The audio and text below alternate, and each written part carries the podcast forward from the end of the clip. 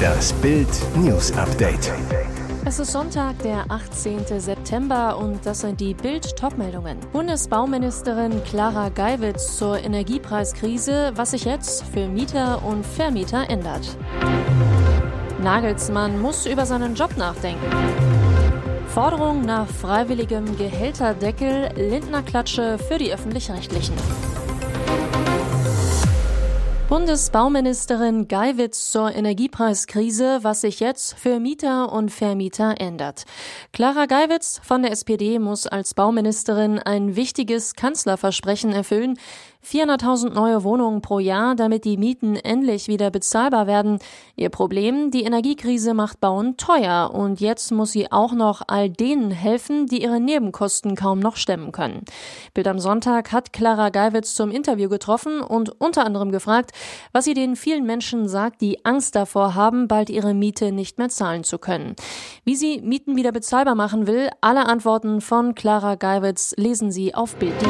Soll man weinen oder lachen? Lachen nach diesem Spieltag. Fangen wir mit dem Lachen an über den FC Bayern. Erinnern Sie sich noch, wie viele die tollen Einkäufe von Salihamidzic gelobt und die neue Unberechenbarkeit ohne Lewandowski gefürchtet haben? Okay, in der Champions League gegen Inter und Barcelona hat das so gereicht, gegen Gladbach, Union, Stuttgart nicht und gegen Augsburg schon gar nicht. Wenn wir davon ausgehen, dass die Bayern nicht heimlich den Ausstieg aus der Bundesliga und einen Wechsel ins Phantom Super League planen, dann haben sie eine dicke Krise. Sané, Mané, nee, nee, der beste Stürmer in Augsburg war Manuel Neuer, der fast noch den Ausgleich geköpft hätte, Neuer in den Sturm, Ulreich ins Tor. In der Länderspielpause hat Trainer Nagelsmann Zeit zum Nachdenken, auch über seinen Job. Nebenbei bemerkt, Thomas Tuchel ist übrigens wieder auf dem Markt. Kleiner Fun Fact, sollte Union am Sonntag gewinnen, kann Bayern nicht mehr aus eigener Kraft vorbeiziehen und Meister werden, falls Union an der Spitze durchhält. Jetzt zum traurigen Teil Marco Reus. Als der BVB-Kapitän auf der Trage lag und die Hände vors Gesicht schlug, dachte wohl jeder an sein WM aus 2014. Daumen drücken, dass er es bis zur Winter-WM schafft. Abartig, dass Schalke-Fans Reus mit Auf Wiedersehen rufen verhüllen. Riesendebatte um die Gehälter der Intendanten von ARD und ZDF. Seit dem Skandalrauswurf von ARD-Chefin Patricia Schlesinger diskutiert Deutschland über den Umgang mit unseren Gebührengeldern. Jetzt schaltet sich Finanzminister und FDP-Chef Christian Lindner ein und fordert einen freiwilligen Gehälterdeckel für das öffentlich-rechtliche Spitzenpersonal. An der Spitze der öffentlich-rechtlichen wird teilweise enorm verdient, sagte Lindner zu Bild am Sonntag. Ich bin gegen jede Neiddebatte, aber kein Intendant sollte mehr verdienen als der Kanzler. Hier ist eine Selbstverpflichtung nötig, um mit dem Geld der Gebührenzahler sparsam umzugehen. Olaf Scholz bekommt ein Kanzlergrundgehalt von knapp 25.000 Euro. Weil er außerdem Mitglied im Bundestag ist, kommt noch die Hälfte der Abgeordnetendiäten hinzu. Summa summarum 362.277 Euro im Jahr. Damit verdient Scholz gut 50.000 Euro weniger als der Spitzenverdiener bei den öffentlich-rechtlichen. WDR-Intendant Tom Buro kommt auf ein Jahresgehalt von 413.000 Euro. Auch ZDF-Intendant Norbert Himmler liegt mit 372.000 Euro Jahresgehalt über der Scholz-Grenze. Lindner hält auch eine Reform bei der Anzahl von leitenden und führenden Mitarbeitern in den Sendern für nötig. Insgesamt sollten die Chefetagen und Verwaltungen schlanker werden, um stattdessen die Redakteure angemessen zu bezahlen, die die Inhalte machen. Für Bayern-Star Matthijs de Licht läuft es sportlich aktuell nicht. Dagegen läuft es bei ihm in den eigenen vier Wänden. Der Verteidiger ist seit Jahren mit dem niederländischen Model Anneke Mollena zusammen. Seine Liebste hat nun mit einem sehr freizügigen Foto für Aufsehen gesorgt. Ihr Insta-Post hat aber einen bestimmten Grund. Sie schreibt dazu, als ich gefragt wurde, was meine Grundwerte sind, habe ich Ehrlichkeit als einen davon genannt. Und dann wurde mir klar, dass die Plattform, die ich nutze, um mich mit anderen Menschen zu verbinden und mich mit ihnen auszutauschen, der Ort ist, an dem ich überhaupt nicht ehrlich bin. Dann wird sie ganz persönlich. Ich teile ein Foto in Dessous, könnte wie eine junge Frau wirken, die sich wohl in ihrer Haut fühlt, aber ich schreibe diese Nachricht, um euch zu sagen, dass dies nicht der Fall ist. Ich fühle mich nicht immer in meiner Haut wohl und das ist okay, ich bin ein Mensch. Im Weiteren schreibt Molena, dass sie viele Fotos gepostet habe, um Likes und Anerkennung zu bekommen. In den vergangenen Wochen Wochen habe sie aber eine starke Abneigung gegen Social Media gespürt. Daher wolle sie mit einem unbearbeiteten Foto zeigen, dass man sich selbst lieben und akzeptieren soll. Dieser Zwischenfall sorgt für Wirbel bei Schlag den Star. Comedy-Schwergewichte am Samstagabend im Schlag den Star Studio. Michael Bulli Herbig und Rick Cavanian sind nicht nur seit Jahren Kollegen, sondern auch sehr gute Freunde. Auf die beiden Kontrahenten warteten gleich beim ersten Spiel besonders niedliche Zeitgenossen. Für das Spiel Hunde anlocken mussten Bully und Rick mehrere Hundewelpen mit Zurufen und Spielzeugen dazu bringen, zu ihrer Position zu kommen. Gleich der erste Hund Mo trottete zielstrebig auf Rick zu und verschaffte ihm den ersten Punkt. Beim nächsten Hund Frieda gab sich Herbig besonders viel Mühe. Frieda wackelte zwar begeistert auf ihn zu, verlor aber vor Aufregung ein paar Tröpfchen. Der nächste Hund, der kleine Kalle, wirkte vollkommen verloren, rutschte mehrmals aus und pinkelte kurz darauf ebenfalls auf den Studioboden.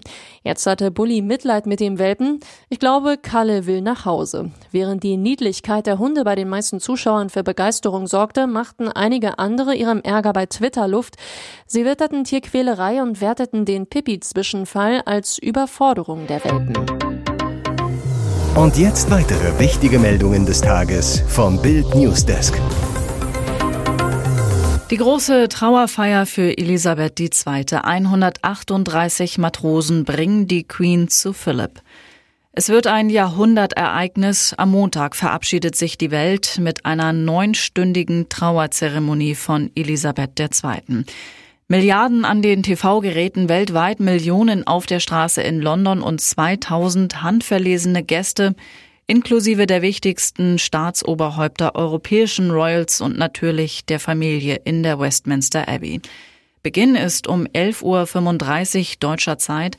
Dann wird der Sarg der Queen in der Westminster Hall auf die Lafette umgeladen um 11.44 Uhr wird die 123 Jahre alte Lafette von 98 Matrosen der Royal Navy an Seilen aus der Westminster Hall gezogen. 40 weitere Matrosen folgen, die notfalls bremsen können. Dahinter laufen König Charles III., Prinzessin Anne, Prinz Andrew und Prinz Edward. Dann folgen Thronfolger Prinz William, sein Bruder Prinz Harry sowie weitere männliche Royals und Mitglieder des royalen Haushalts. Die Tradition mit den Matrosen geht zurück auf das Begräbnis von Königin Victoria aus dem Jahr 1901. Damals wurde die Lafette von Pferden gezogen, doch die scheuten und wurden spontan durch Matrosen ersetzt. Lambrecht fordert Aufklärung von Kriegsverbrechen. Nach dem Fund von hunderten Leichen in der ukrainischen Stadt Isium hat Verteidigungsministerin Christine Lambrecht Aufklärung möglicher Kriegsverbrechen gefordert. Die furchtbaren Verbrechen müssen unbedingt aufgeklärt werden, am besten von den Vereinten Nationen, sagte die SPD-Politikerin den Zeitungen der Funke Mediengruppe. Die UN sollten schnellstmöglich Zugang bekommen, damit Beweise gesichert werden könnten. Die Verantwortlichen für Kriegsverbrechen müssen vor Gericht gestellt werden, forderte Lamprecht.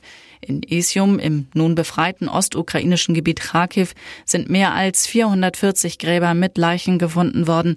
Die Menschen sollen ersten Erkenntnissen zufolge ums Leben gekommen sein, als Russland die Stadt Ende März heftig beschossen hat. Der ukrainische Präsident Volodymyr Zelensky wirft Russland Folter vor. Nach seiner Darstellung wurden Menschen mit Drähten und Stromschlägen gequält. Popstar-Kinoheld Frauenschwarm verrückt nach Harry, wie der Brite alle Herzen erobert. Wie muss ein Mann heutzutage sein, um Erfolg zu haben und begehrt zu werden? Die Antwort hier.